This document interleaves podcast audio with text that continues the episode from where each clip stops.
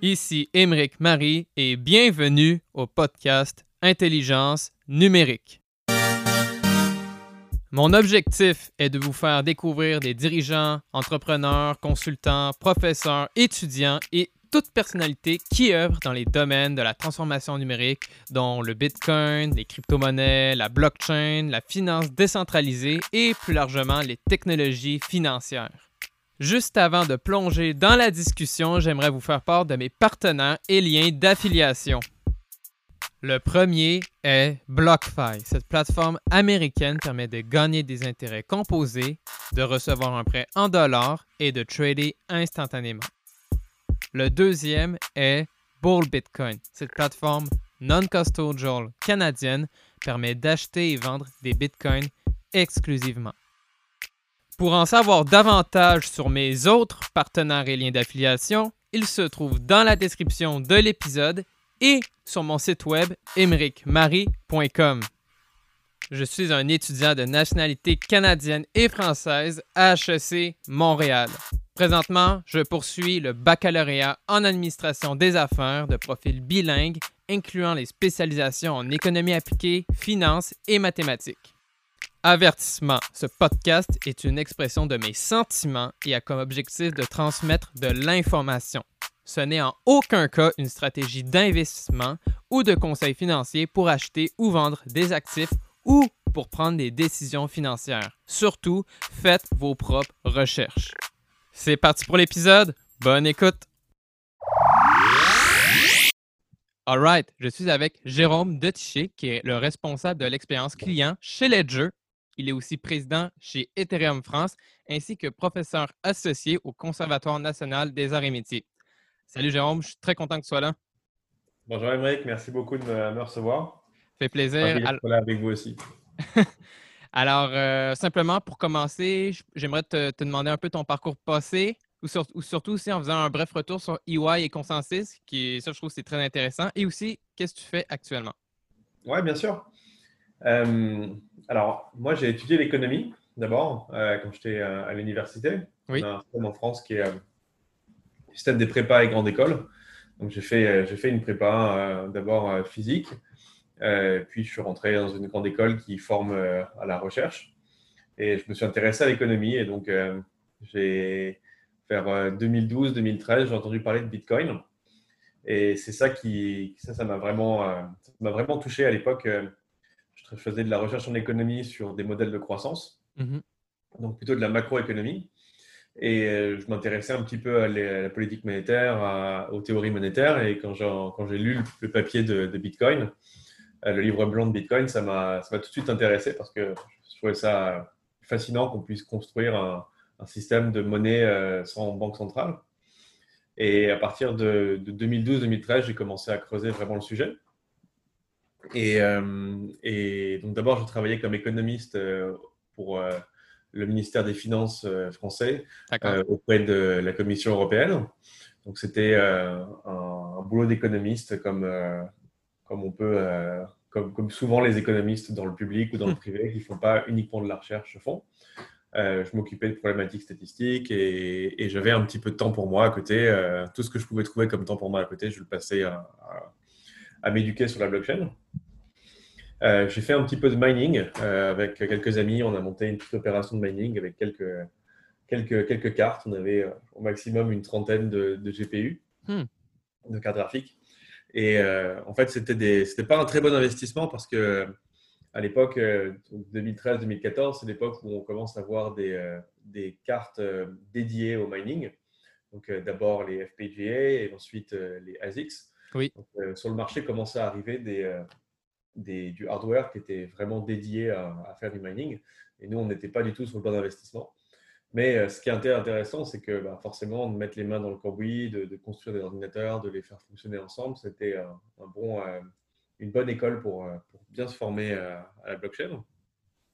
Et assez naturellement, en fait, quand Ethereum a commencé à faire du bruit, euh, donc vers 2015, pour moi, j'ai commencé à connaître Ethereum, j'ai lu le papier blanc et je me suis dit c'est génial, on voit enfin un protocole qui est résistant euh, au mining, qui n'est pas, euh, qui est résistant aux, cartes dédiées au mining.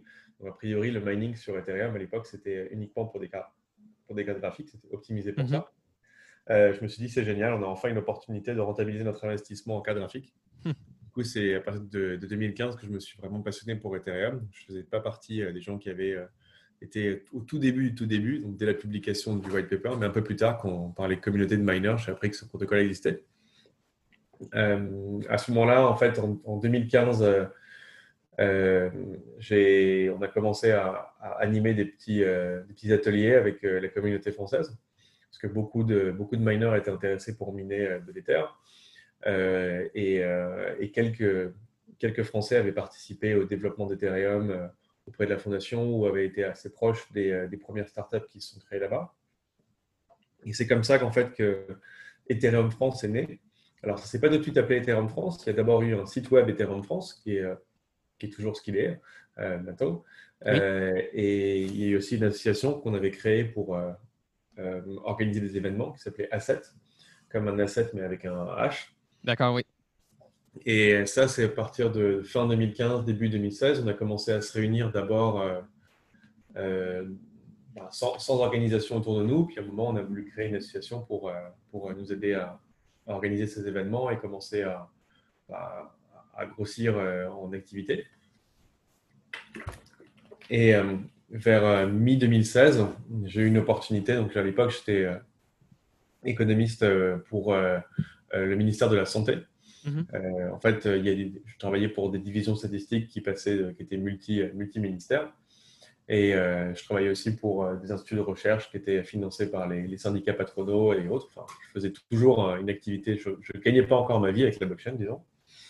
Et Ernst Young, donc EY France, venait d'acheter une, une, entreprise qui faisait du big data parce que EY voulait lancer un, un, lab innovation et commencer à développer ses activités autour des nouvelles technologies, de l'utilisation de la donnée, de euh, tout ce qui peut être autour de l'intelligence artificielle, d'automatisation. Et dans le cadre de cette ouverture d'un euh, nouveau département, euh, il voulait aussi ouvrir une, division blockchain. Et c'est comme ça que j'ai rencontré les partenaires qui, à l'époque animaient le, le, Innovation Lab et qui étaient en fait les anciens dirigeants de cette, cette, boîte qui venait de se faire racheter par EY et qui cherchaient justement à lancer une équipe blockchain. Donc ils mm. m'ont recruté pour ça. Donc j'ai eu la chance d'ouvrir cette, euh, cette, pratique euh, chez EY en France. Et à l'époque, on s'occupait euh, de la, de la, région IMIA, donc Europe, Middle East et, et, Europe continentale et, Middle East, je dirais. et donc ça, c'était vers, vers, 2016 et à l'époque, bah, Ethereum grossissait tranquillement. Et c'est là que je suis allé à, DEFCON 2 à Shanghai. Euh, j'ai rencontré pas mal de gens de la communauté internationale. On a commencé un peu à sortir de France pour aller montrer ce qu'on faisait ailleurs. On a eu une bonne surprise aussi parce que je trouve que Vitalik parlait français. Hmm. Euh, donc c'était très chouette pour nous d'avoir un, soutien euh, au moins linguistique. Ah oui. Et après notre rencontre, Vitalik nous a dit ben, c'est trop bien, on aimerait bien organiser une, une conférence en, en France euh, en février 2017. Euh, est-ce que vous pouvez aider euh, les autres organisateurs à, faire cet événement? C'est comme ça qu'on a fait EdCon, une, première conférence internationale à Paris en 2017 avec notre association. Pendant ce temps, Ethereum France grossissait. C'était un, petit, un petit blog communautaire où on publiait des articles, on publiait des tutoriels sur comment faire son smart contract, comment miner, qu'est-ce que c'est que la DAO, qu'est-ce que c'est que le bug de la DAO, qu'est-ce mhm. que qu'est-ce qu'on peut faire avec tout ça. Euh, et à partir de cette première euh, grande conférence qu'on a organisée, ben, on, s'est dit ben, c'est chouette d'organiser euh, un ou deux meet-ups par mois, mais organiser une conférence nationale, c'est vraiment bien pour. ça, fait, ça pose Paris au milieu de la carte de la blockchain pour dire regardez, il se passe vraiment plein de trucs là-bas et ça permet d'animer un écosystème, puisque en fait, les entreprises de notre écosystème étaient, commençaient déjà à avoir l'habitude d'être très décentralisées avec beaucoup de de télétravail avec beaucoup de gens qui, étaient employés un, peu partout dans le monde. Oui. Donc, ces, conférences, c'était vraiment l'occasion de, de, tous se réunir. Et à partir de là, on s'est euh, dit, ben, il faut absolument qu'on organise un événement comme ça tous les ans. Et, aujourd'hui, c'est devenu l'une des activités principales de, de, Asset, qui est maintenant appelée Ethereum France. On a fusionné les deux. Donc, euh, la, marque Ethereum France est plus visible que, que la marque, que la marque Asset. Du coup, en plus, les, les, les locuteurs anglophones nous demandaient toujours mais pourquoi vous appelez votre association As Something? Doesn't make sense. ok, on va, on va enlever Asset, ça crée trop de confusion. On va s'appeler Ethereum France. Euh, et, à partir de là, on a commencé à organiser cette conférence ETHCC, euh, e Ethereum Community Conference, qu'on organise euh, maintenant chaque année depuis trois ans, la première semaine de mars. Et la dernière édition a eu lieu en mars 2020. Et avec la, je veux dire, à cause ou, grâce à la, à la, situation sanitaire, on est, mm-hmm. on est la plus grande conférence de l'année en blockchain, en hmm. physique, parce que tout le reste a été annulé. Ah et on y passer. Mais bon. Euh, et donc après EY, en 2017, euh, Joseph Lubin de, de Consensus euh, avait envie de, de, s'étendre en Europe. Donc il envisageait de créer un bureau en, France, créer un bureau à Londres, et il voulait avoir une équipe de départ pour créer un, premier, premier point avec un premier, un premier, premier client ou des premières activités. Et, j'ai quitté EY pour ouvrir le, bureau de Paris euh, de Consensus en 2017. Donc, euh, on a eu de la chance aussi parce qu'on a, à l'époque, la, Commission européenne euh, venait de lancer un, appel d'offres pour l'Observatoire européen de la blockchain, qui était organisé par la, par la Commission européenne, mais avec l'activité de, de, bah, de, commissaires de la Commission européenne, mais aussi de parlementaires et puis d'acteurs de tous les pays de l'Union européenne. Et Consensus a gagné ce, cet appel d'offres et on a, on, a, on a travaillé avec la Commission européenne pendant deux ans ensuite. Euh, donc, euh, j'ai fait ça pendant trois ans. Je travaillais chez Consensus pendant trois ans, euh, de 2017 à, 2020. Et assez récemment, donc en mars 2020, j'ai rejoint, j'ai rejoint Ledger en tant que, que responsable de l'expérience client au niveau global, où je m'occupe aussi bien de la partie entreprise que de la partie euh, consommateur de, des activités de, Ledger dans ce cadre. Et évidemment, avec mon passé sur, euh, sur Ethereum, euh, je suis particulièrement intéressé à tout ce qu'on peut faire sur Ethereum 2. Et dès qu'il y a des sujets qui, tournent, qui touchent à comment utiliser des dApps avec des, des, applications décentralisées avec, avec Ledger, je, je, suis intéressé de voir comment on peut améliorer ça. Et enfin, les activités que j'avais au, sein de notre association, tout ce qui est euh, organisation d'ateliers et, de conférences. Euh, ça m'a fait retourner à mes premiers amours, entre guillemets, euh, puisque le, Conservateur national des arts et métiers avait envie de faire évoluer son, son master d'économie et finances numériques pour lui donner une teinte un peu plus innovation, fintech et blockchain. Et assez naturellement, ils m'ont proposé de, de, prendre en charge le cursus blockchain de, de ce master. Et on a fait un premier semestre cette année qui s'est plutôt bien passé. On avait une, une trentaine d'élèves qui étaient là pour, euh, pour, euh, pour apprendre ce qu'est la blockchain et comment s'en servir. Et euh, on a eu plutôt bon retour. Donc, on est content de commencer bientôt en fin septembre la nouvelle année avec une nouvelle plaquette et nouvelles ambitions là-dedans. Super. Écoute, je suis certain qu'en plus, il y en a plein qui doivent envier ton, parcours parce que c'est vraiment incroyable.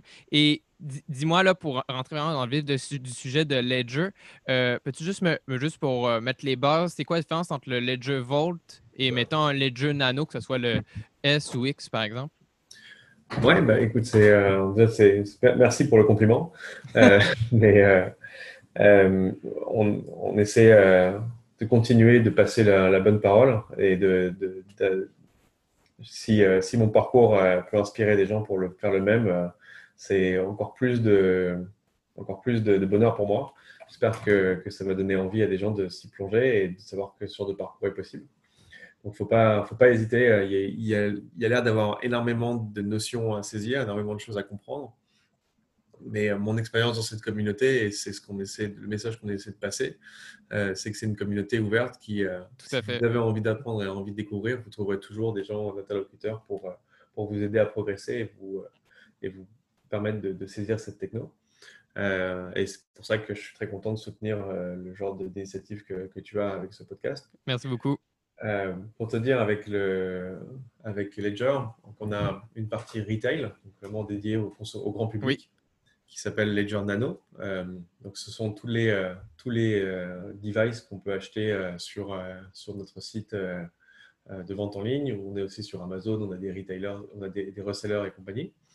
Et en fait, c'est un, c'est un objet de la vie de tous les jours. On essaie de le, on essaie de le placer mhm. dans, toutes les poches des, des, gens qui veulent avoir de la crypto. Donc le Ledger Nano dans sa version S et X. Donc la première version c'était la version S, la version la plus récente c'est la version X. Euh, c'est une, une, clé USB qu'on branche euh, avec un câble USB euh, sur son ordinateur. Et à l'intérieur de cette clé USB, on peut sécuriser des clés cryptographiques qui permettent d'activer la blockchain. Donc, on peut, quand on parle de portefeuille au sens d'une blockchain, c'est pas vraiment un, objet en cuir qu'on met dans sa poche. C'est un, un petit euh, software, un petit logiciel qu'on installe dans son, euh, sur son ordinateur ou qui vit dans son, euh, dans son Explorer Internet. Et ce petit software, il, est capable d'héberger les clés et de les sécuriser pour que l'utilisateur puisse les saisir quand il en a besoin. Donc l'approche de Ledger, ça a été de, de répliquer cette, cette, idée du portefeuille, mais de la mettre dans un device indépendant, de la mettre dans un objet qui n'est pas connecté à Internet, qui, qui a sa propre version de sécurité, qui, qui a sa propre approche du, sujet. Et c'est pour ça qu'on parle de hardware wallet ou, euh, ou portefeuille physique pour désigner des objets comme Ledger. Donc le Ledger Nano S euh, permet de créer des, des, clés qui peuvent euh, activer des, des, comptes sur à peu près toutes les blockchains. Je pense qu'on mm supporte quasiment tout. oui, oui, je, je, peux témoigner. on a, on une approche assez, holiste. On, essaie d'être de, euh, disponible pour tous les protocoles. Euh, et ce qui est vraiment intéressant dans ce système de sécurité, c'est qu'on se base sur des euh, technologies qui sont particulièrement éprouvées, puisque au cœur du, du device, il y a une carte à puce. qu'on retrouve sur les cartes SIM pour ceux qui ont des cartes SIM dans leur téléphone, qu'on retrouve sur euh, les, cartes bancaires pour euh, ceux qui ont encore des cartes bancaires. Donc c'est vraiment euh, un, outil de sécurité éprouvé pour stocker des secrets. Et dans ce cadre, ça nous a semblé être la, bonne, approche pour mettre, ce genre d'outil à la, portée de toutes les mains. on, peut, stocker ces clés sécurisées dans, dans un device comme, comme le Ledger Nano. Et euh, on, a énormément de certifications de sécurité pour, euh, pour assurer la personne et, aussi assurer de notre, de notre, démarche. Euh, donc quand on, quand on génère ces, ces, clés sur un ledger, on a énormément, on a les plus hauts niveaux de sécurité pour la, génération de ce genre de compte. Et jusqu'à présent, bah, personne n'a réussi à voler, à extraire des clés d'un ledger. Donc c'est aussi un bon, un bon signal si vous cherchez à avoir un, un outil pour sécuriser vos clés, pensez à Ledger parce que Ledger il sera, sur toutes les, euh, il sera disponible sur tous les protocoles. Et en compagnon de, ce, de, votre Ledger Nano ou de votre Ledger S, euh, Nano, S ou Nano X, euh, il y a un logiciel qui s'appelle Ledger Live où on peut faire un peu de management de crypto, on peut acheter des cryptos directement, on peut regarder tous ces portefeuilles. Donc on essaie aussi de donner un, petit compagnon pour ça. Quoi. Et aujourd'hui, on a la, on est fier d'avoir vendu 2 euh, millions d'unités à peu près. Euh, donc on a, ça, donne, ça donne une idée de, de la taille du marché crypto, en fait, parce que si on a réussi à en vendre 2, millions, euh, c'est que le, marché crypto est quand même assez gros. et, on, sait que dans la communauté, aussi bien des développeurs que des néophytes, ceux qui ne savent pas forcément très bien coder un smart contract ou déployer un nœud et compagnie, Mhm. Euh, le, produit est quand même très populaire. Tout à fait. ça, ça, répondait à des problématiques euh, de la vie de tous les jours euh, de, de, monsieur et madame tout le monde qui ont envie d'avoir des cryptos et qui cherchent à les sécuriser. Parce que y a, on a tendance à oublier aussi que les, garder ces cryptos sur, une, sur un exchange, euh, c'est pas sans risque. Si on, si on perd ses, si on perd ses codes d'accès à Coinbase ou si on, si on se fait voler sa, son adresse email pour un exchange comme Kraken, ça peut poser des problèmes. Donc, euh, nous, on, on, apporte une solution pour ceux qui veulent sécuriser leurs fonds eux-mêmes. Et on s'est rendu compte qu'on avait, on avait une opportunité euh, aussi pour l'entreprise, notamment parce qu'on euh, on connaissait des, grands investisseurs ou, même des fonds d'investissement propres qui sécurisaient leurs cryptos sur des ledgers nano. Et là, on s'est dit, ben, c'est bien d'avoir un Ledger Nano S qui est basique, d'avoir un Ledger Nano X qui a une connexion Bluetooth et un plus gros écran et plus de mémoire, très bien. Mais euh, pour des gens qui ont vraiment plusieurs centaines de millions de Bitcoin ou d'Ether euh, à manager, euh, peut-être que ce n'est pas, la pas la solution idéale. Finalement, c'est juste une petite clé physique. Et on a regardé ce qui se faisait dans l'industrie financière pour la sécurisation de secrets. Et on s'est rendu compte qu'on pouvait développer, appliquer notre savoir-faire à des solutions de sécurisation pour l'entreprise en reprenant euh, aussi des technologies qui avaient été éprouvées dans l'industrie financière précédemment. Et donc le Ledger Vault est, né de cette initiative de, vouloir euh, attaquer le, marché de la, conservation d'actifs numériques euh, auprès des institutions financières. Et dans ce cadre, on a, on a développé une solution qu'on appelle en, en, SaaS, donc Software as a Service. Je ne sais pas quelle est le, quelle est la, traduction. Euh, je ne pourrais pas te dire. Mais euh, concrètement, on, a, on, offre un, serveur sécurisé à disposition de nos, euh, de, nos, de nos clients. Et sur ce serveur sécurisé est créée une, une, partition qui leur est propre.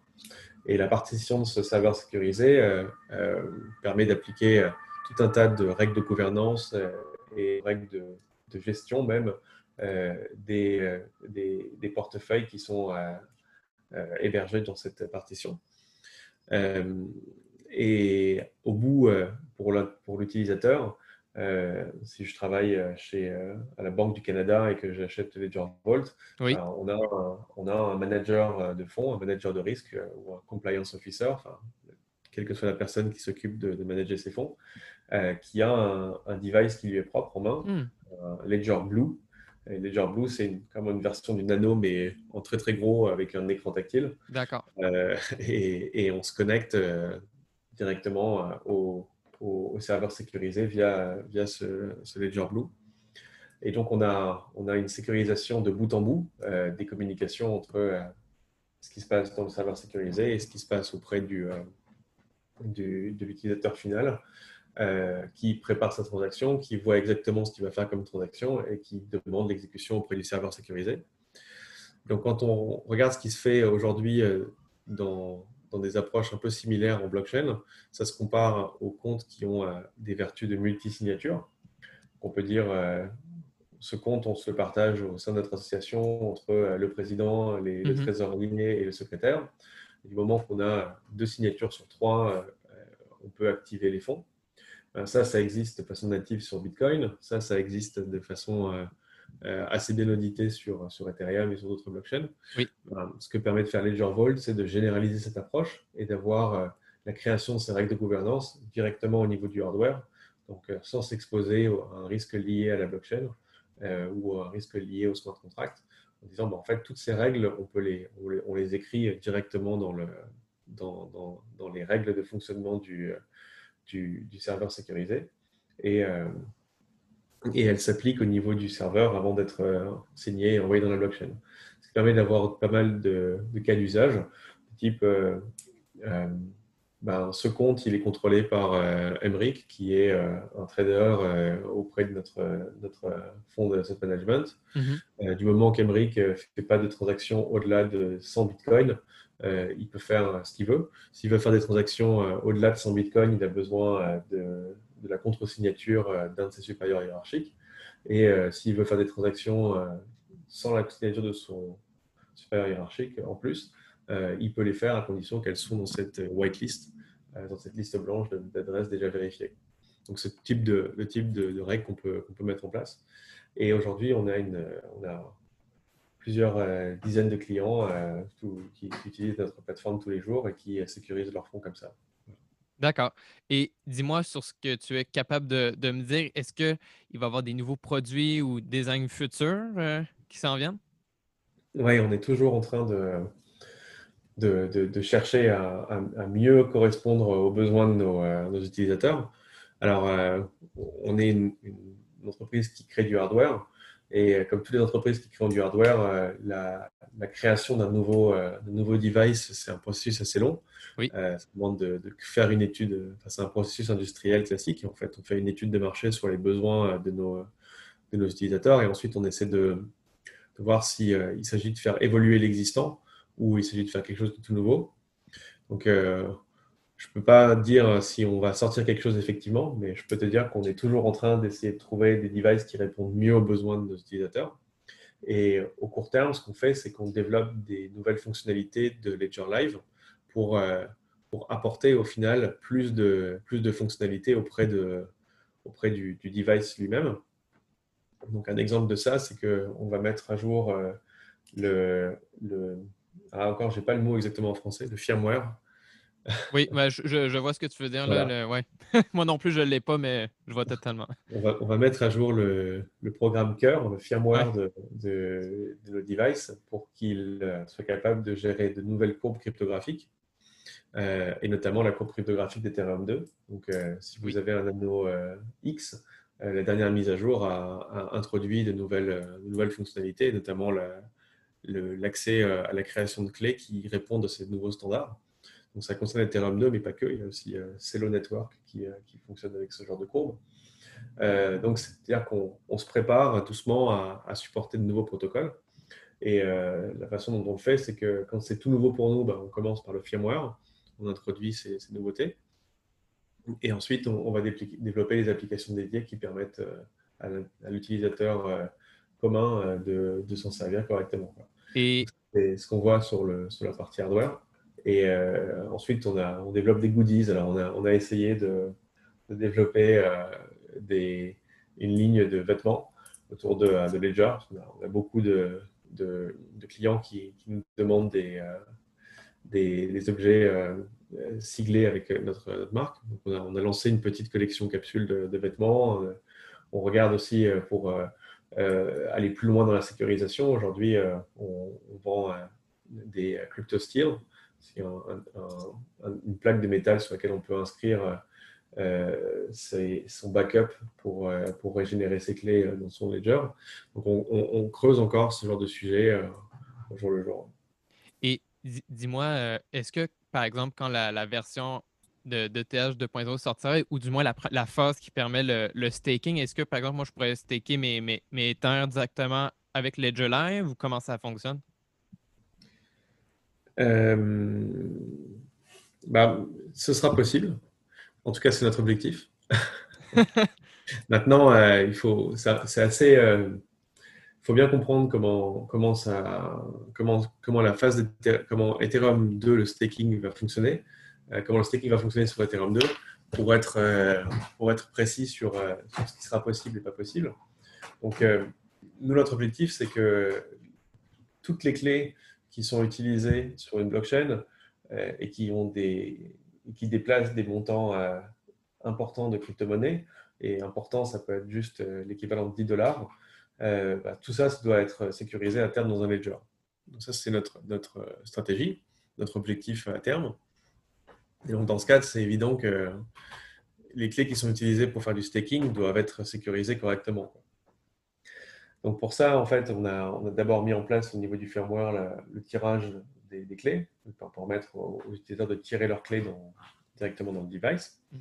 Donc ce qu'on veut faire, euh, déjà, c'est permettre aux gens qui sont des utilisateurs assez avancés euh, de pouvoir générer leurs clés euh, dans, le, dans leur device, brancher leurs clés sur leur ordinateur et communiquer avec un nœud qui fait le staking. Parce que l'action de staker, il, il, faut, il faut préparer, euh, parfois on est tiré au sort pour créer un nouveau bloc.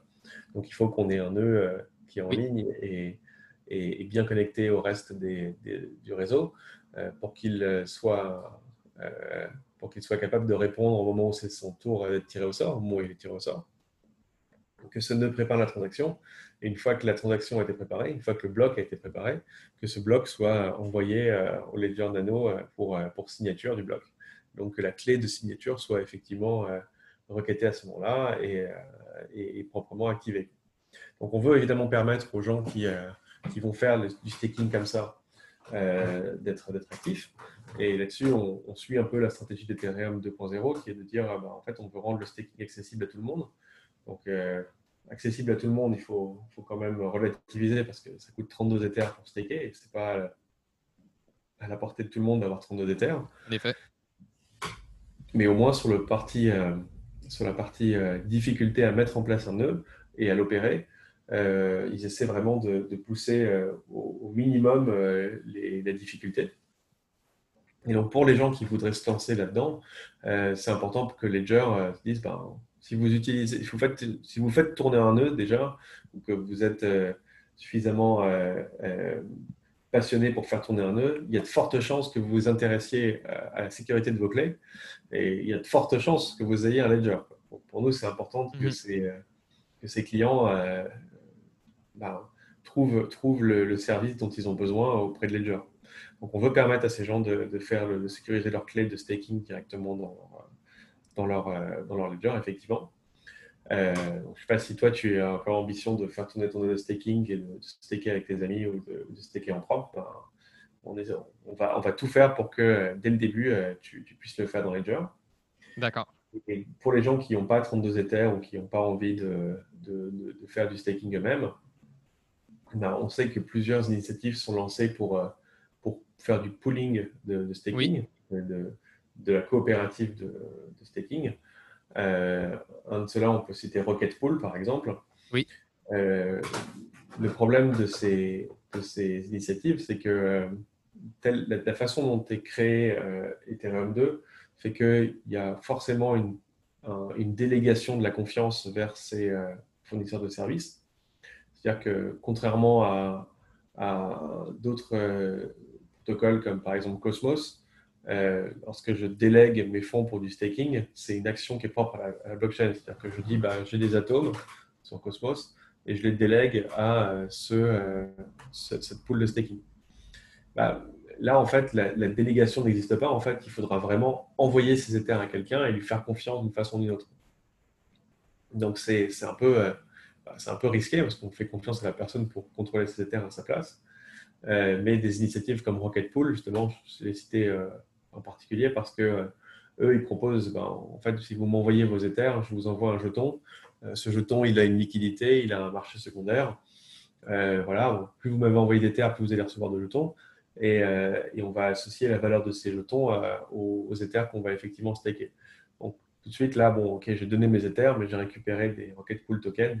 Peut-être que ces Rocket Pool tokens, bon, ils peuvent me servir à quelque chose. Donc, si je fais plus confiance en Rocket Pool, je peux toujours revendre mes Rocket Pool tokens. Bon, donc la question pour nous, côté Ledger, est de dire, ben, si vous avez euh, pas envie de faire votre staking vous-même et que vous voulez utiliser des staking providers, ben, on va essayer de s'intégrer auprès de ces staking providers. On va essayer d'être quelque part dans leur infrastructure et, de permettre l'accès avec, euh, avec des, devices Ledger d'une façon ou d'une autre. donc aujourd'hui, on n'a pas de. Je n'ai rien à annoncer comme, euh, comme nouvelle euh, tonitruante là-dessus. Mais euh, en tout cas, on, regarde ça de très près. On est en contact avec beaucoup de ces staking providers pour voir lesquels pourraient le mieux s'intégrer dans Ledger Live ou euh, proposer une bonne sécurité euh, à, nos utilisateurs. D'accord. Et plus largement aussi au niveau de l'adoption sécurité, moi, je me mets dans la, peau de monsieur, madame, tout le monde. Bon, j'ai ma clé. Admettons que je la perds, ben, évidemment, c'est parce que j'ai mon, j'ai mon seed phrase, mes 12 ou 24 mots pour récupérer. Oui, pour tout récupérer sur une nouvelle clé.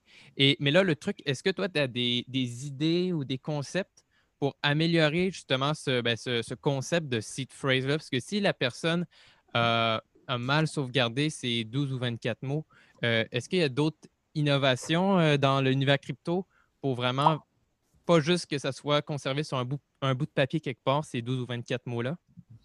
Oui, alors euh, on a un, sur notre, notre, euh, on a un truc qui s'appelle Ledger Academy et un, et un, Help Center dans notre, sur notre site qui, euh, qui, qui, donne beaucoup de conseils là-dedans. donc, on a une grosse section de, de, bonnes pratiques, best practices. Alors, actuellement, le site est entièrement en anglais, mais si vous contactez le, le, support en français, il y aura des gens qui vous répondront en français, même si le, le, le texte est en anglais. En tout cas, pour, pour te dire, c'est un peu c'est difficile de donner une solution qui est euh, propre à tout le monde. Il n'y a pas vraiment de one size fits all dans cette, euh, dans cette approche. Euh, pour comprendre un peu comment ça fonctionne côté, Ledger, en fait, quand on, quand on branche son, on allume son Ledger Nano pour la première fois, Et ça marche comme ça pour beaucoup de portefeuilles physiques et pour beaucoup aussi de, de, logiciels de création de portefeuille.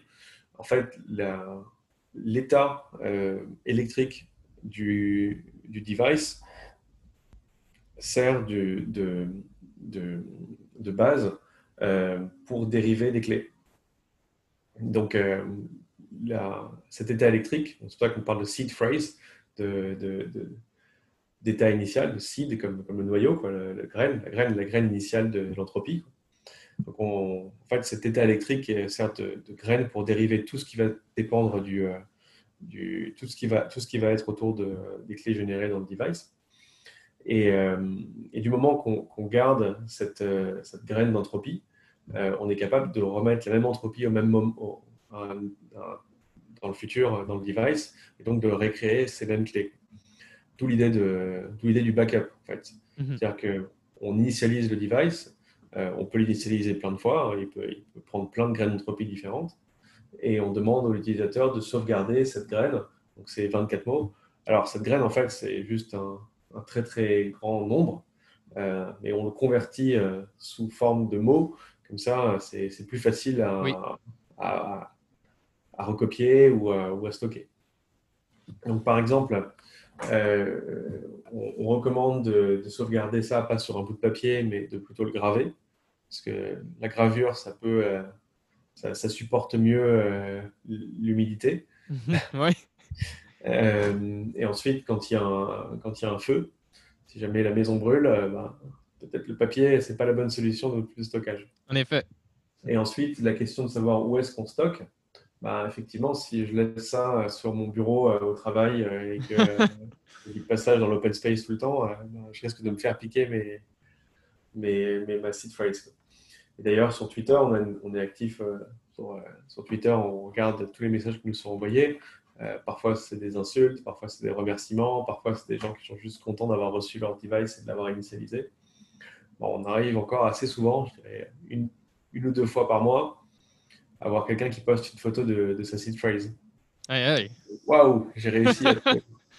Donc, c'est tout de suite, là, on les contacte, on leur dit Oh là là, non, non, attention, faites plus rien, arrêtez tout. Quoi. Et pour ça, c'est un vrai challenge pour nous euh, de savoir comment on onboard les gens. Parce que quelqu'un qui n'a pas, qui sait pas comment le device fonctionne, de lui expliquer qu'en fait, on, va, on, va, on a besoin de, de tirer aléatoirement des clés, on a besoin d'avoir une graine d'entropie de départ pour réinitialiser le device. Et cette graine d'entropie, elle va vous permettre de réinitialiser à chaque fois votre compte sur la même chose. Euh, même de faire comprendre qu'en fait, le, les, les bitcoins, ils vivent pas sur la clé. En fait, ils vivent dans le registre. Mais ce qui permet d'activer la ligne du registre qui correspond à votre compte, euh, c'est justement les clés qui sont stockées dans le device et que vous pouvez régénérer ces clés. Tous ces concepts qui sont très, très, euh, abstraits et très euh, contre-intuitifs quand on n'a pas l'habitude d'évoluer dans, cet écosystème. tous, ces, tous ces concepts, nous, on a à cœur à essayer de les, de les, de les faire comprendre à nos clients et euh, aussi, côté Ethereum France, dans mon association, on a à cœur à les faire comprendre à tout le monde parce que c'est la base pour que les gens puissent être à l'aise avec l'utilisation de la blockchain. Et donc, quand on fait l'onboarding de Ledger, euh, donc euh, c'est là qu'on a essayé d'être, de, de, positionner le, le produit plutôt dans un secteur luxe. C'est-à-dire que le produit est bien fini et on essaie, on essaie de le faire joli avec un beau packaging, avec, en reprenant ses codes notamment parce qu'on est fier de notre, produit, euh, mais on se retrouve avec euh, euh, l'opposition avec un iPhone où la personne va acheter l'iPhone, juste l'ouvrir, l'allumer, le brancher et dire OK, c'est parti, je n'ai plus rien à faire. Mhm. Tout se passe sur l'écran. Bah, le problème, c'est que c'est difficile de, faire aussi simple pour un portefeuille physique. Euh, on donne un petit papier, on, espère que la personne va lire dans ce papier en disant voilà, bienvenue, vous avez acheté un ledger. Euh, voilà. Quand on initialise le, produit, si la personne se jette sur, sa, sur câble USB, le branche et le, juste l'allumer et commencer, on lui dit directement sur le message attention, il faut aller consulter ledger.com/start et lire ce qu'il y a dessus, se rendre compte un peu de, ce que c'est, pas se lancer tête baissée. Il faut comprendre un peu tout ce qu'il y a. Et euh, bon, malheureusement, le, le, les gens sont trop optimistes, sont trop, euh, trop contents d'avoir reçu leur ledger et beaucoup ne lisent pas et ne se renseignent pas et ensuite ont des problèmes. Donc, comme tu le disais, qu'est-ce qu'on fait avec ce petit bout de papier et qu'est-ce qui se passe si on perd le bout de papier? Donc, quand on ouvre un ledger, normalement, il y a trois bouts de papier, ce qui permet d'avoir trois copies de sa seed phrase. Ou, et puis, ça n'empêche pas les gens d'avoir leur propre bout de papier avec leur propre truc, hein, évidemment. Hein. C'est juste un bout de papier générique, mais on en propose trois sur une petite forme de carton pour, pour un peu inciter ou nudger, nudge les gens à aller regarder ça. Euh, une version de sécurisation possible, c'est de regarder ces, 24 mots, de les séparer en trois groupes, les huit premiers, les huit suivants et les huit derniers. Mm-hmm. Donc, c'est le, groupe des mots 1 euh, à 8, 9 euh, à, 16 et 17 à 24.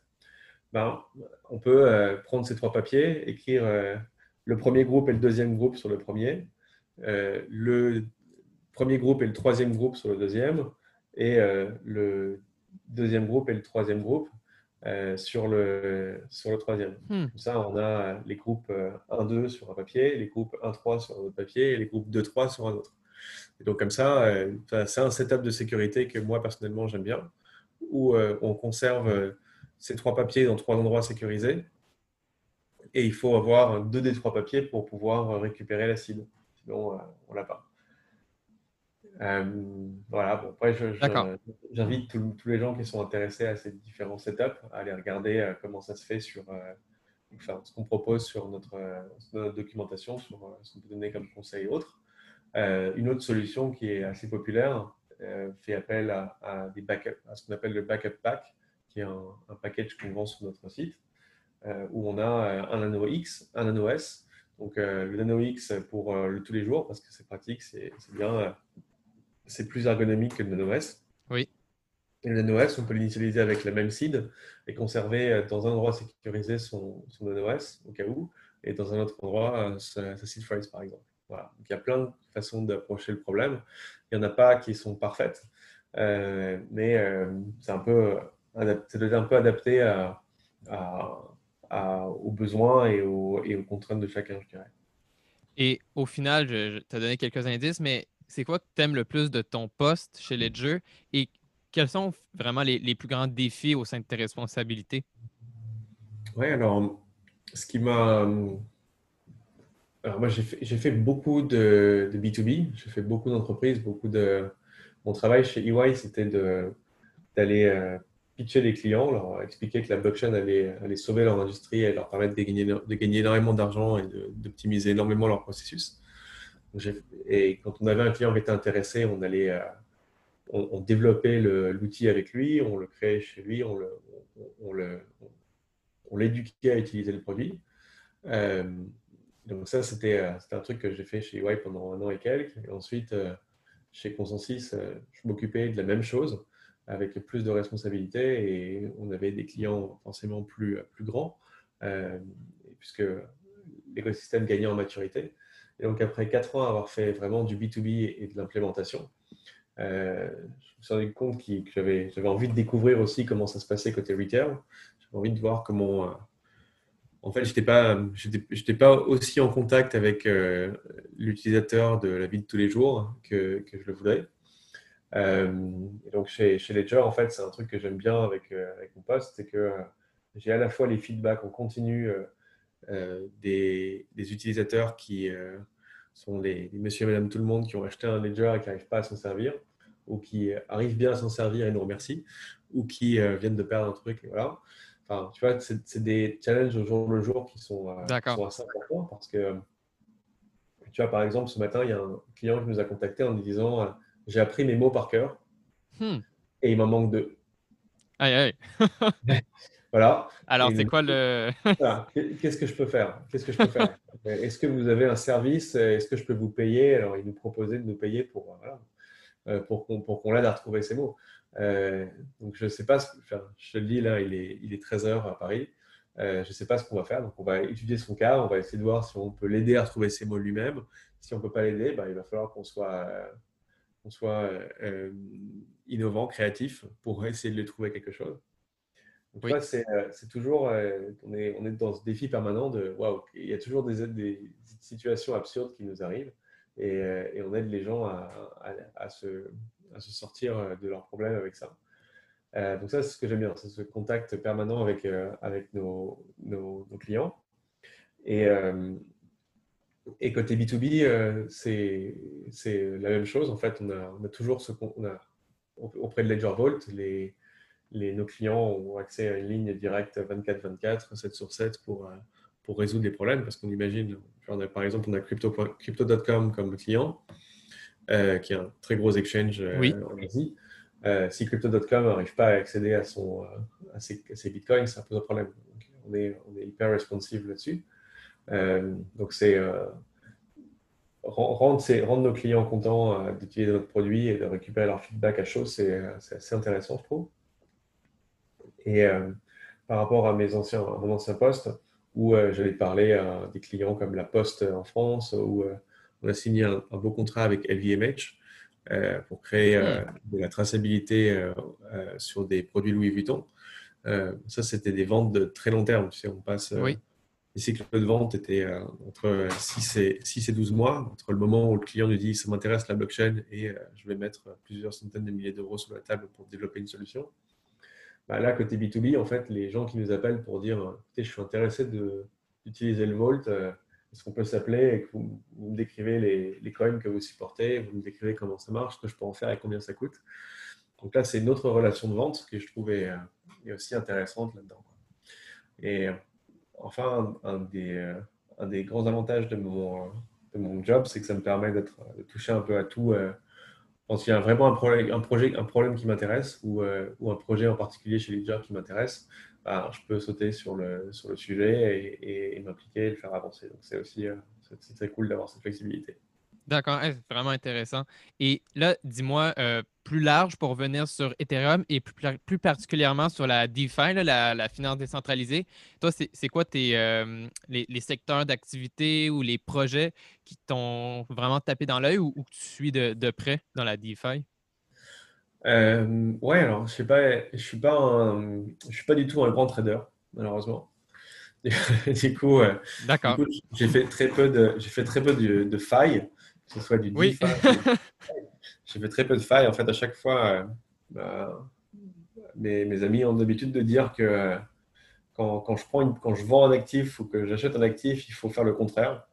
Parce qu'à chaque fois que j'achète un truc, ça, ça perd 5%. à chaque fois que je vends un truc, ça prend 5%. Bon, au final, euh, je suis content quand même d'avoir participé à la blockchain et j'ai une partie de mon épargne en, en Ether et dans d'autres cryptos. Donc euh, voilà, jusqu'à présent, je ne suis pas déçu de mes investissements. En tout cas, à chaque fois que j'ai voulu faire un, mouvement rapide euh, ou, ou, une correction stratégique ou tactique, ça a, été, ça a été un calvaire. Du coup, maintenant, je ne touche plus. Par contre, ce qui, est, ce qui est intéressant avec des produits DeFi, c'est que ça, ça, ça, ouvre des ça ouvre des, des, activités euh, au sein, des, au sein des, du fonctionnement du marché qui étaient inaccessibles euh, aux communs des mortels avant. Tout fait. Si toi, demain, tu me dis euh, Ah, c'est chouette, j'ai quelques dollars canadiens et j'ai quelques actions Apple, ben, j'aimerais bien fournir la liquidité sur le, le sur la paire euh, Apple euh, dollar canadien sur la bourse euh, de, Québec Est-ce que c'est possible? Voilà, le, le, gestionnaire de la bourse va, va t'envoyer promener. Il va dire C'est gentil, c'est pas avec tes, tes, trois actions Apple et, tes ça, dollars que tu vas m'intéresser. Bon, ben, ça, le DeFi, c'est l'ouverture quand même de, de ce genre d'activité. Aujourd'hui, sur des. Uniswap propose évidemment un genre de service. si on a les deux aspects d'une même paire, euh, on peut fournir la liquidité sur tous les marchés, tous les, instruments qui sont traités sur Uniswap. Donc ça, ça n'implique pas d'être un trader, ça implique juste de déposer ses, cryptos dans un smart contract, de faire confiance au fond du smart contract, et ensuite euh, on, gagne de l'argent sur, le, sur, le, volume. Plus il y a un volume d'échange important, plus euh, on va percevoir de, frais liés au trading de ces paires. Donc il faut accepter d'être d'être euh, indifférent euh, aux variations du prix, parce que si les prix varient beaucoup, euh, ben, finalement, il y a des chances que, que, le, que, que, la somme des actifs posés varie un petit peu. Mais bon, en tout cas, c'est chouette d'avoir de donner, de donner accès à ce revenu passif pour, des, pour le commun des mortels. D'accord. Et donc, moi, personnellement, si tu veux, je suis pas. J'ai tout essayé. J'ai ah tout essayé. Mais euh, je ne me, suis pas, je me suis pas mis dans grand-chose finalement. Euh, j'ai euh, actuellement ouvert des marchés de prédiction sur Omen, O-M-E-N. Oui. Omen.et, c'est un, des marchés prédictifs qui ont été développés par Gnosis. Oui, oui. Et, et pour moi, c'est super. Enfin, je trouve que l'équipe de Gnosis, c'est vraiment une équipe absolument géniale. Euh, Gnosis, c'était une, startup qui a été incubée chez Consensus. Et euh, hmm. évidemment, je suis un peu biaisé parce qu'ils ont été sponsors assez régulièrement de HCC. Euh, mais pour moi, c'est vraiment tous les produits qui ont été développés par Gnosis. je, les, je, les, recommande les yeux fermés. Pour moi, c'est extrêmement bonne qualité de code, extrêmement bonne qualité d'audit. L'équipe derrière est excellente. Et il y a un, il y a un Decentralized Exchange sur, sur Gnosis qui n'a pas encore beaucoup de traction autant qu'ils devront en avoir. Euh, Omen, le Predictive Market, c'est vraiment une super application. Euh, du coup, je participe un petit peu euh, à, Omen. J'ai publié un, marché prédictif qui est est-ce que le contrat de dépôt de Ethereum 2 sera publié sur le mainnet avant la fin 2020 euh, donc euh, aujourd'hui, il y a 76% des gens qui pensent que oui hmm. et 24% qui pensent que non. Alors, donc euh, j'ai apporté la liquidité à cette pool. J'ai gagné quelques, quelques poussières d'éther avec, avec, cette activité. C'est à peu près ce que j'ai fait en DeFi. Et, et j'ai quelques, quelques, quelques éthers qui ont été déposés sur Compound pour, pour tester, pour, pour faire du wrapping de position. Et j'ai fait un petit peu aussi de de flash loans avec euh, des applications amusantes comme Furu Combo, FURU euh, Combo, oui. Euh, qui permettent de faire plusieurs actions en même temps pour tester et faire, des, faire de l'arbitrage en fait, entre, entre différents, différents protocoles et s'assurer qu'il y a bien un prix unique entre les différents protocoles DeFi. Mais malheureusement, il faut, faut, faut, accepter qu'aujourd'hui, le coût des transactions sur Ethereum est assez élevé. Le, les fees sont, les frais de transaction sont assez élevés, ce qui fait qu'à moins de trouver de, grosses, euh, de grandes, de grandes disparités entre les prix euh, sur différents exchanges, euh, ça ne vaut pas trop le coup de faire ce genre d'action encore. Et puis, il y a beaucoup de concurrence sur ce genre d'activité, donc c'est pas facile de, vraiment gagner, mais c'était assez amusant de tester en tout cas. Et dis-moi, tout ce qui est par rapport est-ce que c'est un mythe? Est-ce que la compétition est toujours là? Tout ce qui est par rapport à l'ETH Killer. Euh, et, là, je vois aussi le, le, l'ETH Killer. Ouais. Est-ce que c'est toujours un mythe? Est-ce que c'est la compétition est toujours présente? Parce que là, tu vois, par exemple, euh, concrètement, là, je vois des. Il y a des projets d'anciens cofondateurs d'Ethereum. On le voit, Gavin Wood avec euh, Paul Cadot, Charles Hoskinson avec Cardano. Donc, dis-moi tout, parce que là, il y a comme. il y a la DeFi qui boom, après, tu as plein d'autres euh, blockchains aussi qui, là, soit leur mainnet, soit leur staking font en place. Donc, au final, est-ce que c'est mieux toujours euh, Ethereum, euh, c'est là pour rester? Ou tu penses qu'il y a d'autres blockchains qui pourraient avoir aussi une part de marché précise dans quelque chose? Éclaire-moi. Bah, tu vois, je suis, je suis très biaisé dans cette réponse, évidemment. Donc, il faut, faut, prendre ça avec, avec une pincée de sel, comme on dit en anglais. Faut pas. Euh, je, pense que ça va être très difficile. Alors, disons qu'il y a deux générations d'Ethereum Killers. Il y, a, il y a les Ethereum Killers qui, sont, qui ont essayé de se lancer en 2016-2017, qui ont dit euh, Ah, Ethereum a une gouvernance hors de la chaîne, ok, on va faire une gouvernance dans la chaîne. ah, Ethereum euh, a un langage qui n'est pas nativement formellement prouvable ah bon, on va lancer une blockchain avec un langage nativement probablement probable. Ah, Ethereum n'est pas encore en proof of stake, on va lancer une blockchain proof of stake. Ah, Ethereum n'a pas une bande passante euh, de transactions euh, très importante. Bon, bah, on va faire moins de, moins de décentralisation, mais plus importante. Et en fait, ça permettait de, lancer des projets comme ça qui étaient euh, estampillés Ethereum Killers. entre le moment où ils font leur levée de fonds et finalement ils deviennent live, bah, Ethereum va continuer à avancer, continuer à avoir de l'attraction, à continuer à avoir de l'activité sur sa chaîne. Et, au moment où ils arrivent live, ben, très bien, ils ont, résolu un des problèmes qu'Ethereum avait à l'époque. Parce que Ethereum a encore ce, problème. par exemple, sur la preuve formelle des contrats, aujourd'hui, avec les outils disponibles, on est capable de prouver formellement beaucoup de choses dans un contrat et bien plus qu'il n'en faut. Je citais le, le, le multisignature de Gnosis comme exemple de choses qu'avait fait Gnosis ça a été complètement formellement prouvé, donc euh, on peut l'utiliser avec euh, une grande confiance. Donc, tu vois, ces avantages comparatifs que pensaient avoir les Ethereum Killers, euh, beaucoup de ces avantages, en fait, sont pas si importants que ça, voire ne sont, ne sont plus, plus à l'ordre du jour, je trouve. Donc, pour cette première génération, je pense que ça va être assez difficile parce que au moment où, où, où ils auraient eu envie de se créer un écosystème ou de se créer une grosse communauté, on était en 2018-2019, euh, où, euh, c'était, où certains arrivaient à passer live en plein milieu du, euh, de l'hiver de la crypto, où les gens étaient en berne. Et bah, plus personne n'était intéressé pour ça. Donc, moi, je le voyais au sein d'Ethereum France quand des, des petites startups de l'écosystème Ethereum venaient nous voir en disant Waouh, j'ai ce protocole qui est venu nous voir en disant Je vous donne X 1000 euros si vous voulez bien passer sur mon protocole. C'était difficile pour eux de vraiment se constituer une communauté. Oui. Et, tout est question de communauté, hein, j'ai l'impression. Voilà, et aujourd'hui, ils se retrouvent avec une. certains se retrouvent avec euh, ce qu'on appelle des chaînes fantômes, où il n'y a pas du tout d'activité sur la chaîne, ou très peu. Mhm. Et, c'est difficile, en fait, d'avoir cette, euh, cette, croissance endogène euh, à, à, partir de quand, d'autres protocoles ont, tellement le vent en poupe. Et du coup, parfois, j'aime dire qu'il y a eu le, le, miracle des ICO pour Ethereum. Parce que soudain, on a, on a eu euh, des milliers de projets qui ont apparu un peu partout, qui vont euh, du, de la plus grosse arnaque euh, au, projet le plus fou. Le spectre est complètement, ça suit une courbe de Gauss. Hein. il, y avait, beaucoup, beaucoup pas mal d'arnaques, très très peu de très très grosses arnaques, et pas mal de projets fous, très très peu de projets très très fous, et beaucoup de projets qui étaient juste, juste rationnels, hein, qui disaient on peut faire ça, on va le faire, financez-nous, on verra bien beaucoup de ces projets ont fait faillite, beaucoup ont survécu.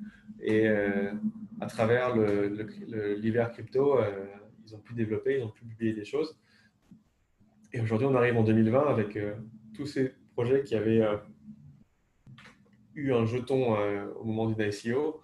Bah, tout d'un coup, ils peuvent aller ils peuvent aller profiter de la DeFi, ils peuvent aller donner de la liquidité à leurs investisseurs, ce qui permet de, remettre de l'argent dans l'écosystème. Mm-hmm. Et euh, ceux qui sont arrivés live ou qui sont à un stade de maturité, euh, bah, ils sont bien embêtés parce que le gaz coûte tellement cher que c'est difficile pour eux de, de, vraiment avoir de l'attraction maintenant. en tout cas, ils peuvent prouver que leur protocole fonctionne et qu'ils auront des, solutions à apporter. Et ça, ça nous pousse peut-être sur la deuxième partie des, Ethereum Killers, la nouvelle génération des Ethereum Killers, comme disait Paul Polkadot par exemple. Ben, euh, on se retrouve à, avec euh, ce que Ethereum voudrait faire, c'est-à-dire avoir une, chaîne shardée, c'est-à-dire euh, fragmentée, que la blockchain soit fragmentée sur plusieurs euh, portions de chaînes qui vivent de leur côté et qui se réconcilient les unes les autres. ça permet d'avoir un, volume de transactions qui croît exponentiellement. Et donc, Paul Cadot, dans son approche, est assez proche de ce que fait Ethereum 2 mais euh, elle est live, c'est sûr. Euh, Definity euh, doit normalement sortir au prochain trimestre et il aura une approche aussi proche de ce que fait Ethereum 2. Mais pour moi, les mêmes questions se poseront. Est-ce qu'ils seront capables d'avoir une grosse activité sur leur chaîne? Est-ce qu'ils sont capables d'attirer une communauté de développeurs et d'entrepreneurs qui voudront l'utiliser?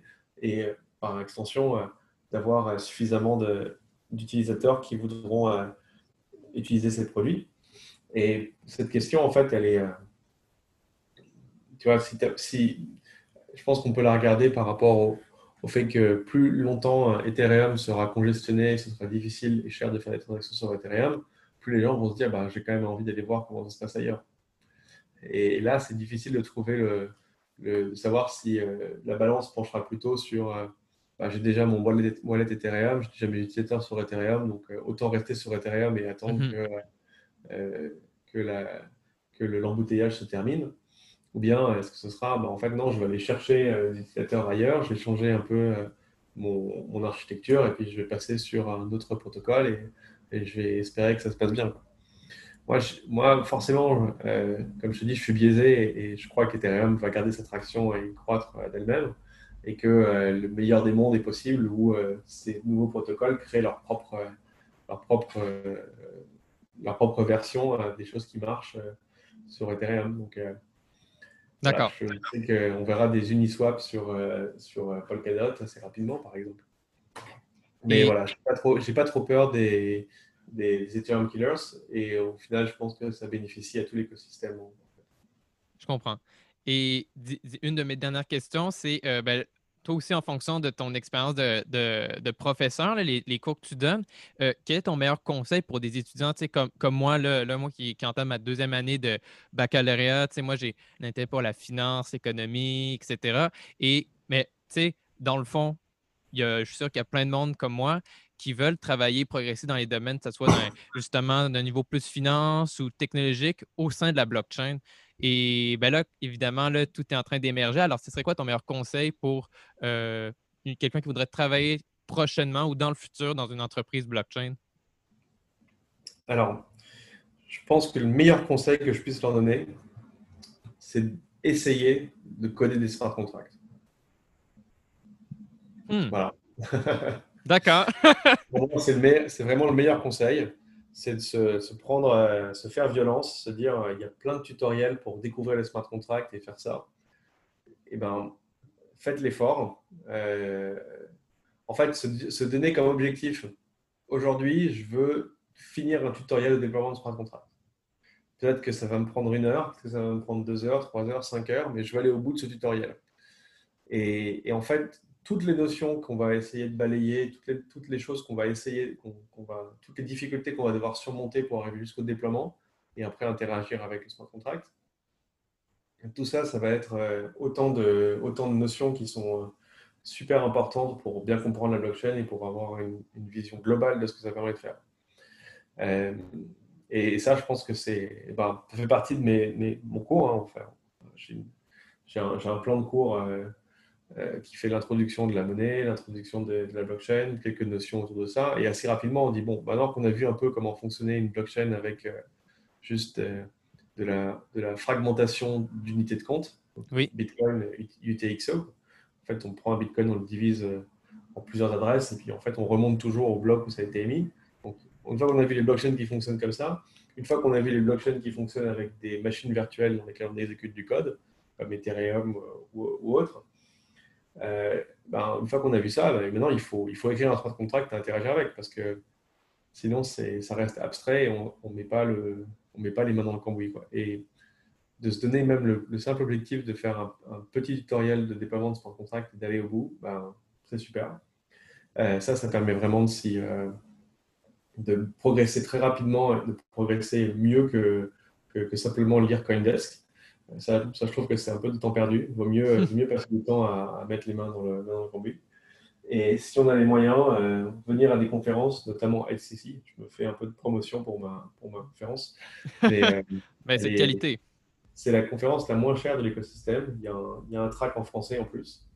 Euh, c'est 240 euros le, le, billet, mais on l'offre aux étudiants étrangers. Du coup, si vous arrivez à à faire financer le voyage, ben, billet de la conférence est, offert. Euh, et, ça, tout à coup, se mettre en contact des, gens, qui, des faiseurs de l'écosystème et, participer à des ateliers euh, de découverte sur ces, dans ces conférences, c'est aussi vraiment, vraiment bien, je trouve. D'accord. Donc, euh, ben, écoute, Jérôme, pour conclure l'enregistrement, je vais te poser deux dernières questions plus générales et après, tu pourras me poser une question pour moi. Oui. Alors, première question, c'est euh, ben, quel est ton, ton, livre le plus marquant ou préféré? Euh, alors, j'ai il y a un essai que j'aime beaucoup qui s'appelle euh, Thinking Fast and Slow. je, crois que ça, je crois que ça a été traduit en, anglais. Alors, on, on, aime bien regarder les traductions que font les, les Québécois des titres anglais. Souvent, c'est un peu on se dit waouh, ils ont été chercher loin. Le... Euh, je crois que c'est Cerveau 1 et Cerveau 2, le titre en français. Ok, ça me, euh, ça me dit rien. C'est récent c'est, Système 1, c'est Système 1, Système 2, euh, les deux vitesses de la pensée. Voilà comment, comment il est traduit en français. Et en anglais, c'est Thinking Fast and Slow. Et c'est un, livre, un essai qui a été écrit, je te le mets dans le, dans le chat si tu veux regarder. Ah, c'est un livre qui a été écrit par Daniel Kahneman, qui est un prix Nobel d'économie, qui a fondé euh, l'école euh, de l'économie comportementale. Et, c'est un, un, un, essai très intéressant pour découvrir comment, comment, comment, comment l'être humain fonctionne, en fait, comment, que, dit, la, la, psychologie appliquée et l'économie comportementale appliquée sur comment on fonctionne. Et c'est un prisme vraiment très intéressant pour parler de, marché et parler de, parler de crypto-economics aussi. Donc, euh, c'est vraiment un bouquin qui m'a beaucoup marqué. Et un autre livre qui m'a beaucoup marqué, pas, pas un essai, mais plutôt euh, de littérature plus classique. Euh, je, relis souvent Les Vies parallèles, Vies parallèles de Plutarque, Ok. un, philosophe stoïcien qui, qui, qui, fait 40 vies donc, il raconte la vie de 40 personnes. Et à chaque fois, c'est des vies qui sont euh, mises en parallèle, puisqu'il il prend à chaque fois la vie d'un grec et la vie d'un romain. Et il présente, bah, par exemple, la vie de Jules César. Donc, il raconte la vie de Jules César. C'est assez. Euh, si on aime bien l'histoire, si on aime bien les, grands personnages de l'histoire, c'est rigolo à lire. Et il met ça en parallèle avec la vie d'Alexandre le Grand. Euh, voilà, il compare les deux vies et à la fin, il fait une conclusion en essayant de donner de donner un, un conseil euh, de philosophe là-dessus. Bon, regardez, Jules César, il a été bien parce que ça, mais il était moins bien parce ça. bref. Euh, donc, j'ai bien beaucoup vie parallèle. Et autre question, ma, ma, ma, seconde, puis là, ça ressemble un peu à, mon, la question sur les conseils pour, pour, un étudiant, mais plus globalement, quel est ton, ton meilleur conseil pour n'importe qui confondu pour atteindre ses objectifs dans la vie? Ben, le meilleur conseil que je puisse donner, c'est de choisir des objectifs qui passionnent. Ok. ça, marche. que la blockchain me passionne et euh, c'est pour ça que j'ai choisi d'y travailler. Et quand on, a, quand on a quelque chose qui nous passionne, on, on, travaille avec plaisir. Et quand on travaille avec plaisir, on travaille bien. Parfait, parfait. Et alors, à mon tour, est-ce que tu as une question pour moi? Ben, moi, j'ai une question pour toi. Ouais, est-ce que tu viens à ici en, en mars 2021?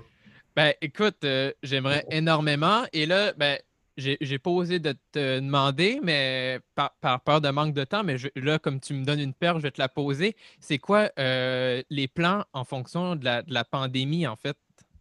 Oui. Ben, écoute, en ce moment, on est, euh, on est un peu dans le flou, comme, comme tous les Oui, ben oui. Hein? si tu veux, j'ai des amis qui devaient venir dîner à la maison la semaine prochaine, qui venaient de, de Berlin. Et ils ont dit, bah, on ne peut pas se déplacer parce que quand on rentrera de Berlin, on va être mis en quarantaine chez nous et ça. on va au bureau. Bon. Euh, du coup, ouais, effectivement, on ne sait pas. Donc, nous, le plan pour l'instant, ce qu'on envisage de faire, c'est de vendre deux types de billets. Un billet pour euh, quelques euros euh, symboliques, peut-être 10, 15, 20 euros. Oui. Encore je ne vais pas, te dire 15 ou 20, si ça se trouve, en fait, on va, on va, on va arriver à 50 quand on aura fait le coup et tout ça. Enfin, mhm. en tout cas, on va vendre un billet pour euh, un billet à distance et euh, on va vendre un billet euh, de participants sur place. Et les deux sont convertibles. Donc, on va essayer de voir si ce sera possible pour les gens qui disent OK, moi j'ai envie de venir, donc je prends un billet. Mais si à la fin je me rends compte que ce n'est pas possible, bah, OK, je me fais rembourser une partie et je viens sur, je viens sur le, et je suis en ligne. Et c'est un, peu, euh, c'est un peu contre notre, euh, notre, euh, notre ADN parce que ce qu'on faisait les années précédentes, c'est que on organisait la conférence et on faisait du live stream gratuit dès le premier jour. C'était de toute mhm. façon entièrement live streamé. Le problème, c'est que si on fait ça comme ça, ben, on n'a pas de. Il faut qu'on voit si on est capable de faire ça comme ça cette année aussi. Si ça se trouve, on aura suffisamment de sponsors qui nous permettront de dire bon, bah, en fait, ceux qui veulent venir, voilà, il y a un billet pour, un, pour quelques 100 ou 200 euros, vous venez sur place. Euh, et puis de toute façon, c'est gratuit pour tout le monde et on mettra tout ça en ligne. En tout cas, ce qui est sûr, c'est que euh, les vidéos sont mises euh, dans la foulée en ligne après la conférence. Mais si on veut y, participer en live et profiter des, salons numériques pour discuter, rencontrer des gens, c'est moins, je trouve que c'est moins bien que de se rencontrer en vrai. C'est sûr. Mais c'est peut-être plus sûr avec la pandémie. Donc voilà, je pense qu'on va, on va s'orienter vers un truc à deux vitesses avec du online et euh, du online organisé avec des salons, avec, euh, avec euh, des systèmes de rencontres. Et à côté de ça, aussi du offline in situ pour ceux qui, arriveront à faire le déplacement. Mais bon, je, crois, je croise les doigts et je me dis que oui. Bah, avec toutes les, toutes les, tous les efforts qui sont mis en place partout dans le monde pour combattre cette situation, on devrait on devrait pouvoir sortir la date de l'eau et, permettre à nouveau aux gens de se déplacer, de se rencontrer pour ce truc-là. Oui, ben, je pense pareil en, espérant. Et ben, moi, ben, j'habite à Montréal, mais dans tous les cas, je vais, je vais m'arranger pour, euh, pour, suivre la conférence, que ce soit, euh, soit en présentiel ou, soit euh, à distance. Alors, Jérôme, en fait, simplement pour conclure, les, gens qui voudraient en savoir davantage sur ben, ce que tu fais, Ledger, Ethereum France, on peut les envoyer où?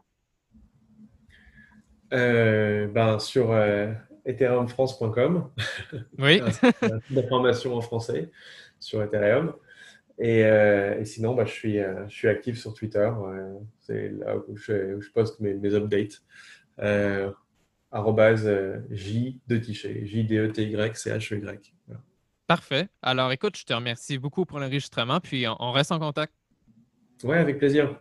Merci encore pour, pour l'invitation et bon courage pour la suite. Voilà, c'est la fin et j'espère que vous avez aimé trouver l'épisode très enrichissant. Si vous souhaitez me contacter pour quelconque question ou demande, je suis à votre écoute sur LinkedIn, Twitter, Telegram ou encore à mon adresse courriel. Vous trouverez mes infos pour me contacter sur mon site web emericmarie.com. Finalement, la meilleure façon pour m'encourager est de partager intelligence numérique à votre entourage. N'oubliez pas d'aller consulter mes partenaires et liens d'affiliation pour profiter de leurs services et produits clés en main. Je vous souhaite alors une très très bonne journée ou fin de journée où que vous soyez. À bientôt.